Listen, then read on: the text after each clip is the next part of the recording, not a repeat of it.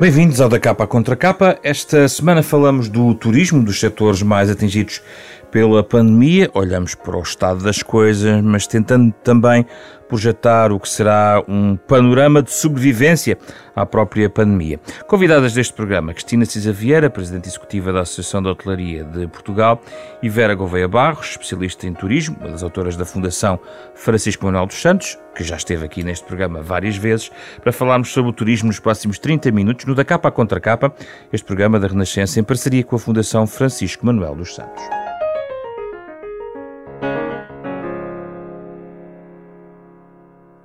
Bem-vindas, obrigado por, por terem vindo presencialmente uh, no estúdio, o que é já um sinal de que as coisas vão evoluindo uh, em termos pandémicos.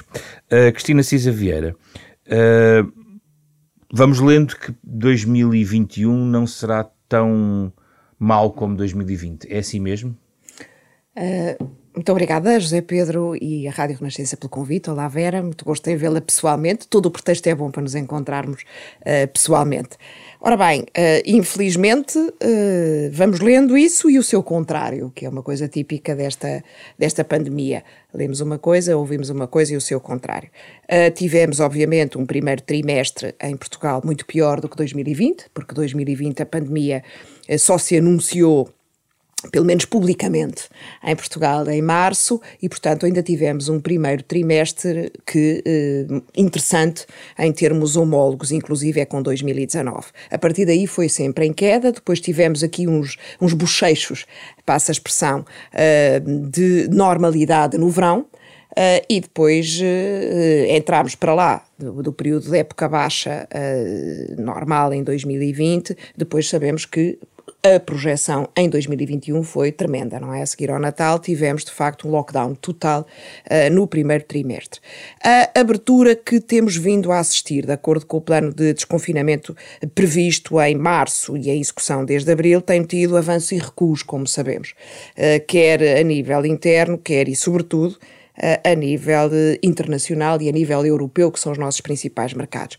Portanto, dizer que vamos ter um 2021 melhor que 2020, francamente, ninguém já acredita nisto, não é? Hum. Uh, pelo contrário, as projeções são, porque contamos agora com um primeiro trimestre muito mau do próprio ano 2021 as projeções, quer da Organização Mundial do Turismo, quer da World Tourism and Travel Council, quer a nível interno, são de que este não é, uh, infelizmente, uh, um Mas o, o, vosso, o vosso inquérito mais recente da Associação de Hotelaria, uh, quando comparamos, por exemplo, as unidades encerradas, há muito menos encerradas do que o ano passado, na mesma altura, não é? É verdade, mas por um lado este inquérito foi feito uh, antes do anúncio do encerramento do mercado britânico e do mercado uh, alemão. Uh, e, uh, que entretanto e, reabre, não é? Uh, pronto, que entretanto, pelo menos o, o alemão, hoje sim, sim. a chanceler recuou e, portanto, vai-se guiar por aquilo que são as orientações do regulamento, porque é um regulamento do certificado Covid-19 ou Covid União Europeia ou Covid ou certificado digital, enfim, teve vários nomes, mas de qualquer maneira já sabemos do que é que se trata. Portanto, houve um recuo da Alemanha e isso é indubitavelmente importante para Portugal, não é? Portanto, não temos qualquer dúvida que uh, o mercado eh, alemão uh, é importante em termos nacionais. É o nosso segundo mercado emissor de dormidas, a seguir ao mercado do Reino Unido. É um mercado também importante em termos de receitas, é? é o nosso terceiro mercado de receitas, portanto, é indubitavelmente importante. No entanto, o nosso inquérito dá nota da intenção de abertura progressiva. Uh, apesar de tudo, quando comparamos intenções deste ano com as do ano passado, as intenções este ano pareciam melhores, uh, mas depois a concretização das aberturas até o ano passado, durante o verão, foi relativamente melhor. Este fenómeno, no entanto, tem que ser visto com zoom, por exemplo, aos grupos, não é? Há grupos que, hum, lá está, por exemplo, um grupo Pestana, que tem muitas unidades, ou o grupo Vila Galé, no Algarve, não as, abre, não, não as abriu todas. Este ano tinha maior intenção de abertura, porque contava com estes mercados e com uma certa retoma da normalidade eu diria, ainda não está totalmente afastado. Isto porque, de facto, há uma expectativa importante relativamente ao certificado uh, da União Europeia. Sim. Vamos ver como é que os países o vão usar, porque o, diabo está nos detalhes. Uhum. Uh, Vera, uh, ainda antes de olharmos um bocadinho para as lições da pandemia do ponto de vista do turismo, também qual é a sua percepção pela leitura dos indicadores que, que vamos vendo em relação ao, ao estado em que estamos? Vamos começar pelo estado em que estamos. Muito obrigada pelo convite para estar aqui. É um, é um gosto regressar a este programa.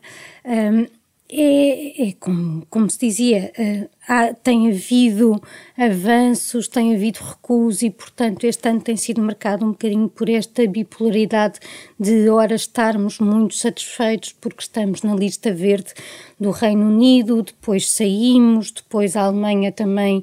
Um, uh, dificultou as viagens para cá, portanto, uh, tem sido estes altos e baixos que, em termos de ânimo, uh, também não são nada. Uh, não são nada positivos, porque há já uma fadiga com, com esta pandemia, parece-me, e, e, depois estas oscilações de otimismo, pessimismo também abalam o ânimo de, de cada um, não é? Porque aqui gerou-se a determinada altura uma expectativa de reabertura, de um certo regresso à normalidade, que depois uh, não se viu concretizada e, portanto, uh, e, e, os indicadores uh, continuam a manter-nos muito afastados daquilo que era o turismo em 2019, que, que foi Sim. mais um ano de, de recordes a vários níveis. Claro que aquilo que são as questões estruturais relacionadas com o turismo permanecem, como, por exemplo, uh, o desafio do mercado inglês estando fora da União Europeia e, e, com a importância que tem para o setor em Portugal. Vamos, vamos ver como é que saímos. Sim, são desta... vários os fatores, mas curiosa, mas Vera, uh, a questão da confiança, que no fundo uh, o que a Vera está a argumentar é que apesar de tudo este estas contradições, esta agitação abala um pouco também a confiança. A confiança é um valor importante no turismo, no setor do turismo.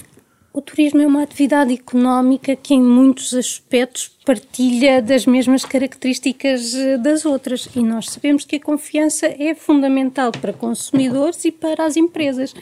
E isso não é diferente tanto para as empresas, do, para os operadores no setor do turismo, como para os próprios viajantes que também sentem essa incerteza na altura de marcar as Sim, suas mas férias. no ano passado, por exemplo, ou nos últimos meses, digamos, mas talvez no ano passado seja melhor para comparar, a estratégia global foi: existem condições de segurança, havia um discurso, uma comunicação no sentido das condições de segurança. Eu estou a falar, eu presumo que isto tenha sido global, não seja só português o caso. A ideia de cada mercado cada país tentar uh, veicular uma ideia de segurança como destino uh, turístico.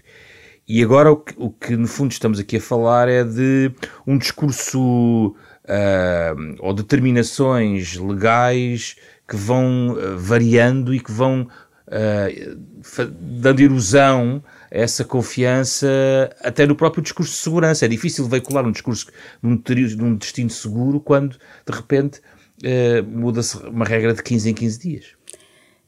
Pois a, a questão é que tínhamos precisamente criado esse discurso que uh, gerou a expectativa de uma determinada evolução e que uma evolução que seria sempre um regresso, um, ehm, ainda que paulatino, mas uh, à normalidade. E depois houve, por assim dizer, um balde de água fria, não é? Com, com a segunda vaga, depois veio a terceira, um, e isso mina a tal confiança muito mais do que termos uma evolução constante ao longo do tempo, mas sabermos que estamos sempre a ir na mesma direção. Aqui não foi esse o caso. Hum. Um, e, portanto, eh, as expectativas depois também se adaptam a estas notícias e, e, e sente-se que há uma maior eh, incerteza relativamente ao que vai ser o futuro. Cristina, temos que fazer o processo outra vez, voltar a dizer que o destino é clean and safe uh, de novo, tal como foi feito no verão do ano passado? Ora bem, uh, primeiro uh, é verdade é, que a nível internacional, aliás, há um estudo da WTTC, da tal World Tourism and Travel Council, que foi lançado em novembro de 2019 e que fizeram um estudo exaustivo sobre o tempo que se demora a recuperar de crises a nível mundial. Uh, e comparam uh, a saída de surtos e epidemias com uh, instabilidade social e ataques terroristas, com desastres naturais, etc. Curiosamente, no topo da lista, no topo da lista de retoma de, de, de, da atividade turística em consequência uh, de algum fenómeno que a perturba, está efetivamente a recuperação de epidemias. Uh, fizeram comparações com o Zika, com o ébola, com o H1N1 uh, eh, e o tempo médio de recuperação, de ganho da confiança, é de 19,4 meses quando o tempo dos desastres naturais é 16 meses e o tempo de ataques terroristas, 11. E eu acho isto muito curioso para perceber como a nossa normalidade se vai ajustando. E, portanto, eh, de facto, o temor de surtos e de pandemias, o PAN diz tudo, uh, tolhe-nos, não é? Pronto. O destino ser clean and safe uh, já tem um sentido também um pouco diferente, porque neste momento todos os destinos se auto-intitulam é clean isso. and safe, não é? Foi é necessário evidente, fazer esse discurso. Mas atenção, é já não é um nice to have, é um must have. Todos os destinos hoje têm que ser clean and safe. Uh, isto que a Vera dizia, não é? Ou seja, de que tem havido avanços e recuos e a comunicação parece um bocadinho errática. É verdade que isto acontece e acontece a nível mundial, basta olhar para as notícias hoje, Uh, não é? Portanto, o que é que o novo Ministro da Saúde do Reino Unido anuncia para dentro de portas uh, e o que é que uh, a Alemanha, entretanto, também se abriu para fora de portas e depois o mistério, o que é que se estará a passar na China, não é? Temos, eu tenho uma curiosidade enorme, o que é que se estará a passar na China. e, de facto, esta, esta, esta abertura também, o que, o que me perturba a mim é... Um, porque eu acho que tinha que haver ajustes, tal como o plano de desconfinamento traçado em março, não é?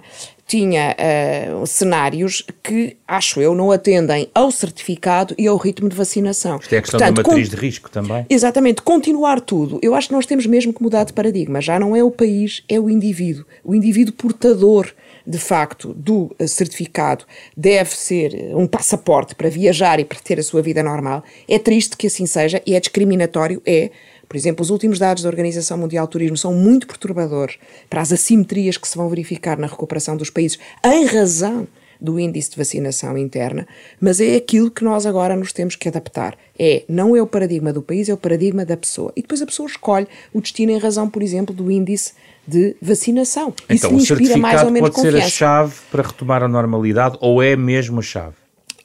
É um, a chave, a meu ver, será essa da normalidade da viagem, mas a, a única chave neste momento é de facto a vacinação. Quando se diz que é a, a, a, melhor arma de saúde pública para combater as consequências graves e a mortalidade da, da, da, desta pandemia não é a melhor chave, é a única. Alguém conhece outra chave a não ser o confinar totalmente? Portanto, eu acho que isto, de facto, estas informações são contraditórias. Acho perturbador não se continuar a dizer, de facto, a vacinação é a única forma de, de contrariar uh, as consequências mais graves. Por outro lado, as pessoas dizem, temos que aprender, ainda hoje estava a ouvir isto, aprender a viver com o vírus. Uh, e com esta e com a Covid-19. Agora é preciso encher de conteúdo isto. O que é aprender a viver? É confinar-nos todos? É andarmos permanente de máscara? Ou é retomarmos a nossa vida normal está como a falar se for de um desafio de comunicação? Também, exatamente, Novo. exatamente. Mas com comunicação com conteúdo. O que é que, neste momento, há uma contradição imensa. Cá dentro de Portugal, ouvimos hoje o que é que a Madeira fez, não é? Sim. A Madeira aceita vacinado com qualquer vacina, seja ou não aprovada pela um, Organização de Saúde do Reino de, da União Europeia. E vacina até idades abaixo dos 18 anos, por exemplo. Qualquer vacina, qualquer vacina, portanto, seja a Sinolab, seja a russa, seja etc. A União Europeia tem um determinado, uh, uma determinada orientação. Não estou a dizer que seja boa ou má, mas se nós dizemos que nem do dentro do nosso país as delegações regionais de saúde se entendem, a Direção-Geral de Saúde se entende, hoje o bastonário da Ordem dos, dos Médicos diz uma coisa, como é que a nível europeu e mais ainda a nível mundial gostaríamos de ter um padrão de comportamento? Vera, vamos a isto, esta questão. Basta juntarmos no nosso telemóvel já a identificação, o cartão de embarque, o certificado de vacinação, para isto voltar à normalidade? Pois parece que estamos cada temos vez com trazer mais... cada vez mais papéis é, para o aeroporto. Temos cada vez mais procedimentos para, para viajar. Mas basta isto ou não? Não basta isto, porque nós vimos que já existia, por exemplo, o certificado e a Alemanha eh, não quis saber durante um tempo da existência desse certificado. Portanto, claramente isso não é suficiente, tem, tem-se mostrado não suficiente. E, e, e, até mesmo internamente há, há as tais uh, questões de, de, de, de, desigualdade, se quisermos uh, dizer assim. Portanto, não, não chega o, o certificado e, e, depois, claro, também as pessoas são sempre, são sempre diferentes e, e reagem de forma reagem de forma diferente. Mas claro que os aspectos comunicacionais são muito importantes, a forma como nós transmitimos as mensagens, ainda que os factos possam ser eh, os mesmos. Quando falou da questão estrutural, estava a referir-se de alguma dependência excessiva em relação a, algum, a determinados mercados? Que, não, que já existia? falo da questão estrutural, falo de uh, excessiva concentração. E essa concentração, uh, a meu ver, é em três dimensões. Nos mercados emissores, nós temos vindo a fazer um trabalho de diversificação de mercados, mas é verdade que ainda existe uh, um, uma grande preponderância de, no turismo internacional de dois, três mercados, é uma desconcentração dentro do próprio território de Portugal e eu, a minha expectativa otimista é a de que esta pandemia tivesse precisamente um, ajudado a descobrir destinos que, que, está, que eram desconhecidos, que não estavam tão divulgados, precisamente por esta procura de uh, sítios menos frequentados, mais, mais uh, distantes. Uh, Isso não aconteceu? Aconteceu, nós vimos o ano passado que em determinadas regiões o ano turístico até acabou por não ser uma desgraça, bem pelo contrário, precisamente porque houve uh, essa mudança. Mas são regiões que no conjunto nacional continuam a ter um peso muito pequenino e aliás, mesmo ainda antes da pandemia, Lembro-me, por exemplo, das taxas de crescimento nos Açores. Era fácil ter taxas de crescimento tão altas, porque, como eu costumo dizer na brincadeira, basta aterrar mais um avião e os números, eh, de, de as taxas de crescimento já o notam. Sim. E qual era a terceira dimensão? E a terceira dimensão de desconcentração é no tempo, a chamada, o chamado combate à sazonalidade, e aqui também, sendo que estas coisas eh, se relacionam umas com as outras, o facto de eu procurar mercados diferentes, posso também, por essa via, ajudar a combater a sazonalidade, porque, por exemplo, hum, se, hum, ou pessoas que pela, pelo seu estilo de vida não estão tão condicionados com as férias escolares, ou que pela geografia de onde vêm as férias escolares, a, a habitual interrupção das férias grandes acontece noutra altura do ano. Portanto, estas coisas não, eh, não são, não, não estão desligadas Sim. umas das outras. Cristina Cisa Vieira, uh, esta, esta com alguns debates que vêm de trás, a questão dos, dos mercados emissores uh, uh, e também da questão, por exemplo, da sazonalidade. Uh, não havia uma, já uma diversificação suficiente antes da pandemia com outros mercados e até estender a sazonalidade? Não era esse o caminho que estava a ser feito?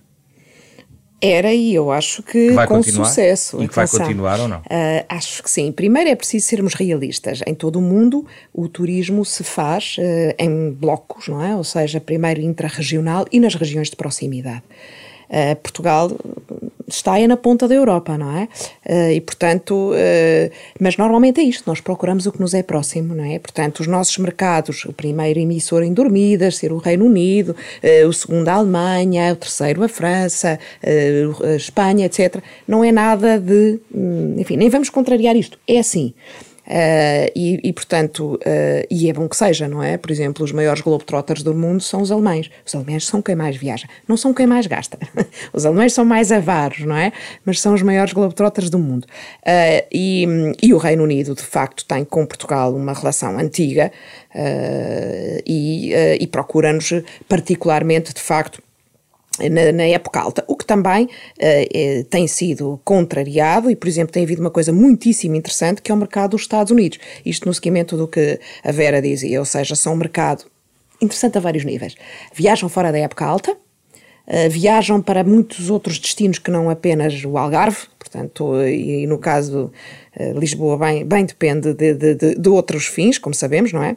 Uh, e, uh, e, é um mercado que gasta bem. É o nosso sexto mercado uh, em, em, em, dormidas e o quinto em receitas. Tem Foi sido uma, extraordinário. Uma conquista da última década, digamos assim. Da meia década, meia digamos, década, não é? Sim. Que, e agora hoje ficamos felizes porque a United diz que vai voltar a retomar os voos para Portugal. É um mercado muito importante para Portugal, por variadíssimas razões. É um mercado que também puxa por um certo um status, não é? Ou seja, temos que ter. Uh, nós costumamos dizer que é um mercado Cristina, de vamos protocolo. perder mercados? Há mercados que acha que vamos perder? Ou vamos diminuir bastante? Acho que não. Acho que aquilo que há pouco dizíamos está cá tudo e a vontade de viajar também, e portanto acredito que Portugal tem um posicionamento que se vai uh, manter uh, no futuro. Não há razão nenhuma porque a infraestrutura está cá toda uh, e, e, de facto, a única condicionante neste momento chama-se pandemia uh, e a outra que é, enfim, a periferia. Ou seja, estamos de facto dependentes totalmente, 94% dos nossos turistas vêm uh, por via aérea e essa é de facto a maior condicionante. Há outras coisas, por exemplo, o turismo de negócios, no qual necessariamente as cidades, apesar de Lisboa e Porto estarem muito bem no short break, dependem muito, o turismo de negócios vai recuperar depois do turismo de lazer. Uh, a outra coisa que eu acho que era importante salientar, esta questão de nós termos tido o ano passado esta inversão da pirâmide, não é? No fundo, os turistas internos foram quem mais nos procurou. E isto que se dizia de descobrirmos outros destinos dentro do país, de facto, a região centro e a região Alentejo tiveram uma performance muito interessante, uh, melhor, aliás, do que em 2019, um, e isso deveu-se ao turismo interno exclusivamente. Portanto, descobrir o nosso próprio país, turistas que normalmente saíam e que tiveram que ficar e descobriram Mas isso sejamos realistas outra vez. Não, não compensa, obviamente, toda a, a mole de turistas de, do, dos mercados externos, por um lado. E a segunda questão é se isso, mais uma vez, é para ficar, porque são portugueses que também fazem turismo lá fora, não é? E que por, por via das, das, circunstâncias, estão mais cá em Portugal. Mas, mas há algo de estrutural que possa ficar como uma oportunidade que, esse, que esta tragédia nos trouxe, Cristina? Eu acho que sim, porque apesar de ser verdade que estes turistas, assim que puderem, uh, nós, assim que pudermos, pomos Vamos, o pé no ar. Exato. E o que queremos é conhecer um, outras, outras paragens. Também é verdade que este hábito, por exemplo, de uh, conhecer melhor o Alentejo e o centro, mesmo que seja para short breaks, ou seja, uh, é possível que lá está, aquilo que dizíamos, esta distribuição uh, no território e no tempo, até se faça muito por via desta nova dinâmica que surgiu, uh, de, de, sei lá, dizer, pá, porque é que não vamos agora este ano outra vez ao Jerez? Lembras-te quando estivemos lá em 2020, que interessante que era? Ou vamos a, a uma região do Alentejo? E, portanto, é possível que haja uma dinâmica, não compensa, totalmente razão, é mesmo assim, os países têm um país de um destino maduro, que é o caso, sei lá, nós também, mas França, etc., tem um mercado interno pujante. Eh, mas, obviamente, uh, o, o, turismo uh, é internacional, não é? É por isso a grande preocupação da Organização Mundial do Turismo, depois termos atingido um ponto B de, de turistas, Vera, como é que vamos recuperar? Estava a ler aqui um relatório recente da McKinsey que fala que o turismo doméstico em Portugal pode não voltar aos níveis pré-pandemia até 2023 e o turismo internacional até 2024 e uh, entra aqui na questão que já aqui a Cristina Vieira estava a levantar e que me interessava ver, que é eventuais mudanças na tipologia. Uh, a ideia que tem sido uh, consensualizada de que o turismo de negócios vai recuperar muito depois, ou vai mudar, inclusivamente, a sua natureza a partir de agora com a pandemia. Uh, o mesmo não sei se poderá eventualmente aplicar uh, cruzeiros uh, por oposição a um ecoturismo ou um turismo até de segunda habitação. O que é que pode mudar, o que é que a pandemia pode mudar efetivamente na, na tipologia de turismo que temos vindo a, a observar em Portugal, Vera? Eu acho que no segmento de negócios essa pode ser de facto uma alteração estrutural porque uh, se percebeu, acho que também se percebeu que uh, as relações próximas, o contacto que se tem nestes eventos, nas conferências, uh, não é irrelevante mas uh, também se percebeu que alguns dos eventos se podem fazer à distância com as tecnologias de informação que temos hoje ao nosso dispor e, portanto, tudo isto pesado, eu acho que algumas uh, as empresas, as, as várias organizações optarão por ser mais parcimoniosas na, na, orga, na organização destes, destes eventos. Mas isso muda, por exemplo, a forma como Lisboa se posiciona tendo em conta que é uma cidade que atrai grandes congressos, conferências. Grandes, grandes não. Nós estávamos num, num segmento ao nível de, de, conferências e de eventos mais do médio, não temos capacidade para fazer os grandes e somos, sobretudo, Lisboa é sobretudo uma, uma cidade que oferece um produto cultural que de história, de city break, associado até uh, às viagens uh, também low cost, e tudo isso continua. Eh, e esse, esses fatores competitivos não se perderam e estruturalmente a vontade de uh, conhecer este produto também não se, não se alterou e, portanto, eu não estaria uh, assim tão preocupada com este, uh, com, com a parte do segmento de negócios, claro que é importante e até porque tipicamente deixa, deixa bastante receita, mas em Portugal, a maioria dos turistas, de acordo com os inquéritos que vamos tendo, que são sempre amostrais, viaja por motivos de lazer, portanto, uh, e, e, no lazer as coisas permanecem. Relativamente aos outros uh, aspectos, que falou do ecoturismo, lá está, é o que eu espero também por motivos vários, até por uma questão da própria, do, da, da, própria preocupação com a sustentabilidade ambiental, o que eu espero é que esse turismo ganhe dimensão e que, ao ganhar dimensão internacional também, venha para os tais sítios que têm, eh, que têm ficado um pouco à margem eh, daquilo que tem Isso sido... Isso ajuda a diversificar a oferta do país diversificar, e a quebrar a sazonalidade. Enriquecer, enriquecer o próprio produto, porque uh, reparem, nós, nós somos um país tão, tão pequenino, temos 92 mil quilómetros quadrados e, no entanto, temos uma extraordinária diversidade cá dentro de, de gastronomia, de, de hábitos, eh, de clima, de paisagem. E, e, e sendo pequeninos e, e, estando bem dotados de infraestruturas, nomeadamente das rodoviárias, é muito fácil uh, alguém chegar ao, ao, Porto e depois uh, fazer uns dias de city break no Porto, mas também ir, uh, por exemplo, ao Douro, fazer um cruzeiro no Douro, ter uma experiência de enoturismo ou estar em Lisboa e ir a tomar estas coisas para nós não são longe, então para quem vem de países uhum. maiores, mais, mais, mais perto é. E, portanto, enriquecer este, criar esta complementaridade, pôr as regiões a falar umas com as outras, a puxar umas pelas outras, porque a ideia não é agora vamos construir um aeroporto em Castelo Branco para termos turismo nas aldeias de Xisto. A ideia não é essa. Olha que há regiões que querem um aeroporto. Eu sei, eu sei, eu sei, daí, daí, daí a, a advertência.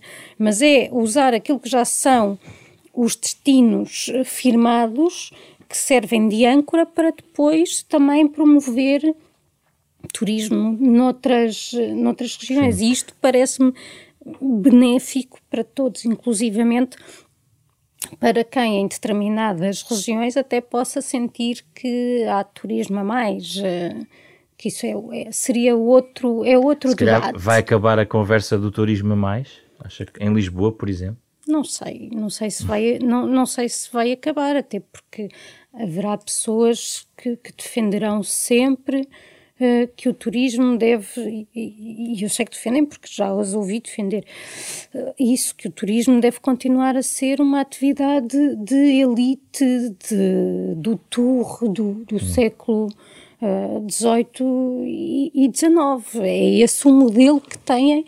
Não sei se se integram a si mesmas nesses, nesses viajantes ou se abrem exceção para si próprios. Cristina, o que eu si sei é que o Stendhal já em Roma se queixava de turistas a mais. Sim. Exato. Não, acho, acho, acho que estas observações da Vera são. Esta ironia leve é, é mesmo que se aplica aqui.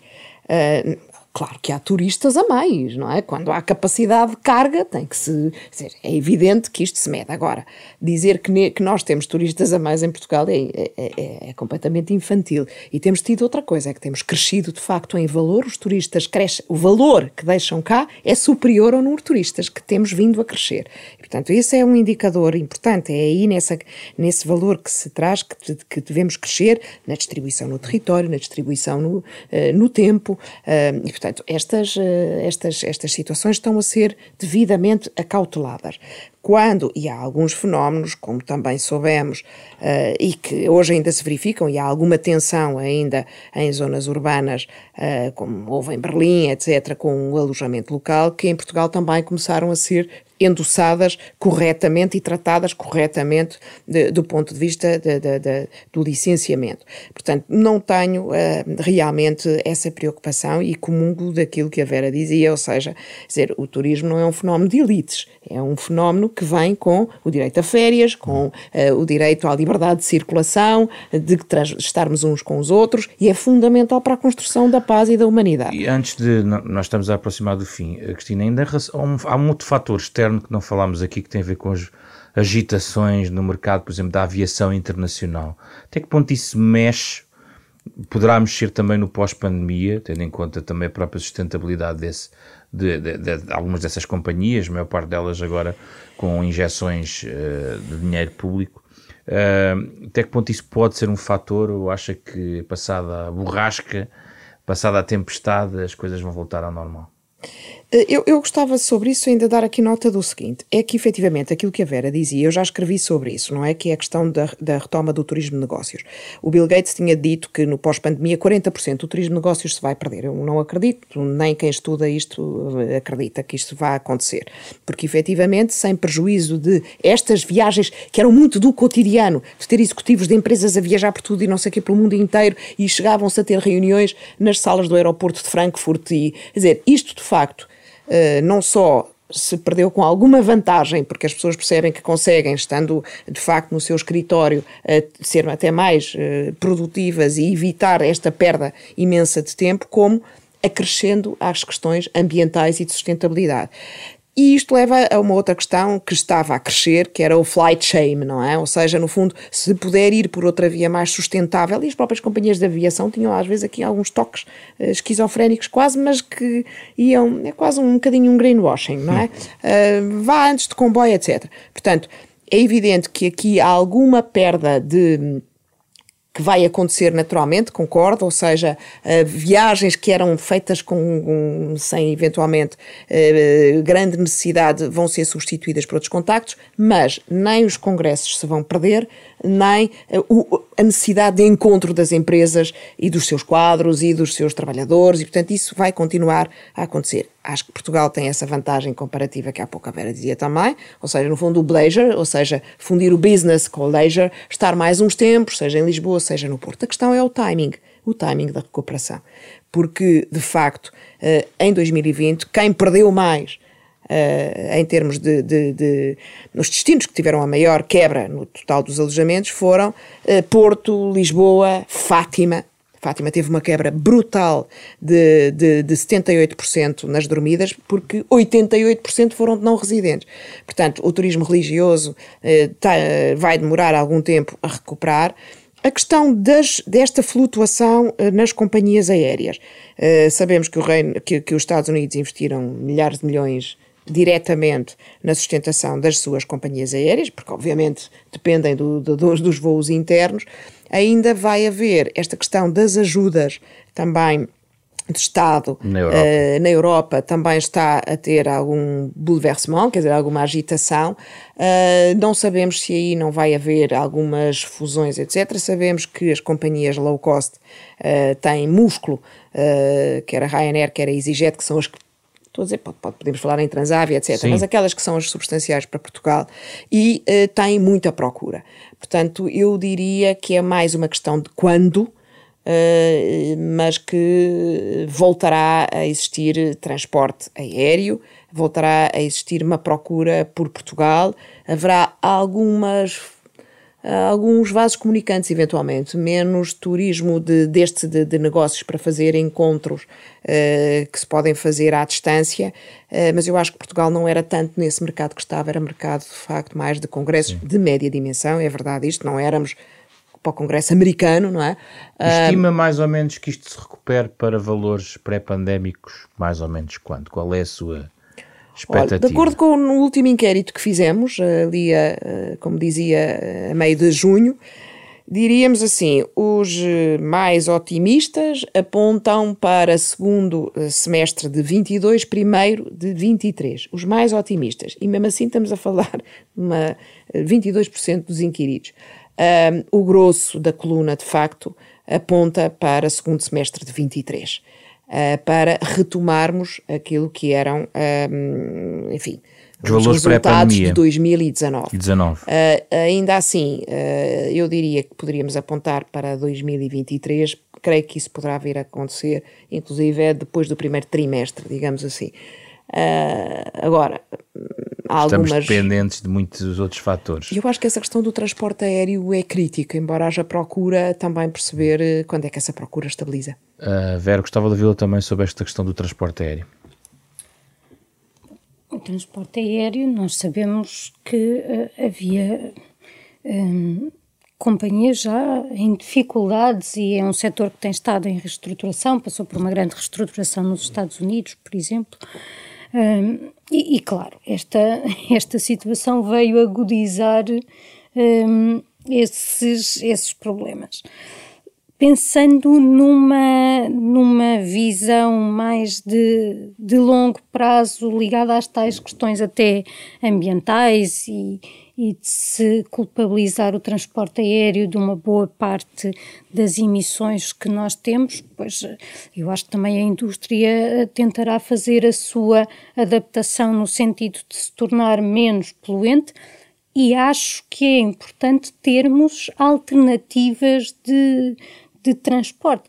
Aliás, a, a aposta de ferrovia para transporte interno será importante. Eu acho que é está uma... prevista no PRR. Sim, e eu acho que é uma questão, eu acho que é uma questão importante até mesmo naquela lógica de distribuição dos turistas cá dentro hum. pelo país. Nós temos a parte rodoviária, uh, temos o país bem dotado dessas vias, mas acho que faz todo o sentido termos também a oferta ferroviária e preferencialmente até com ligações internacionais, embora saibamos sempre que o transporte aéreo uh, para uma estada média que nós temos eh, em Portugal de duas noites, ponto pouco, um, uh, termos uma, uma forma uh, rápida de nos metermos cá é importante. Não faz sentido para ficarmos cá duas noites fazermos uma viagem que demora um dia, não é? Portanto, há que ter também noção destas coisas. Além de que temos de, em Portugal dois destinos insulares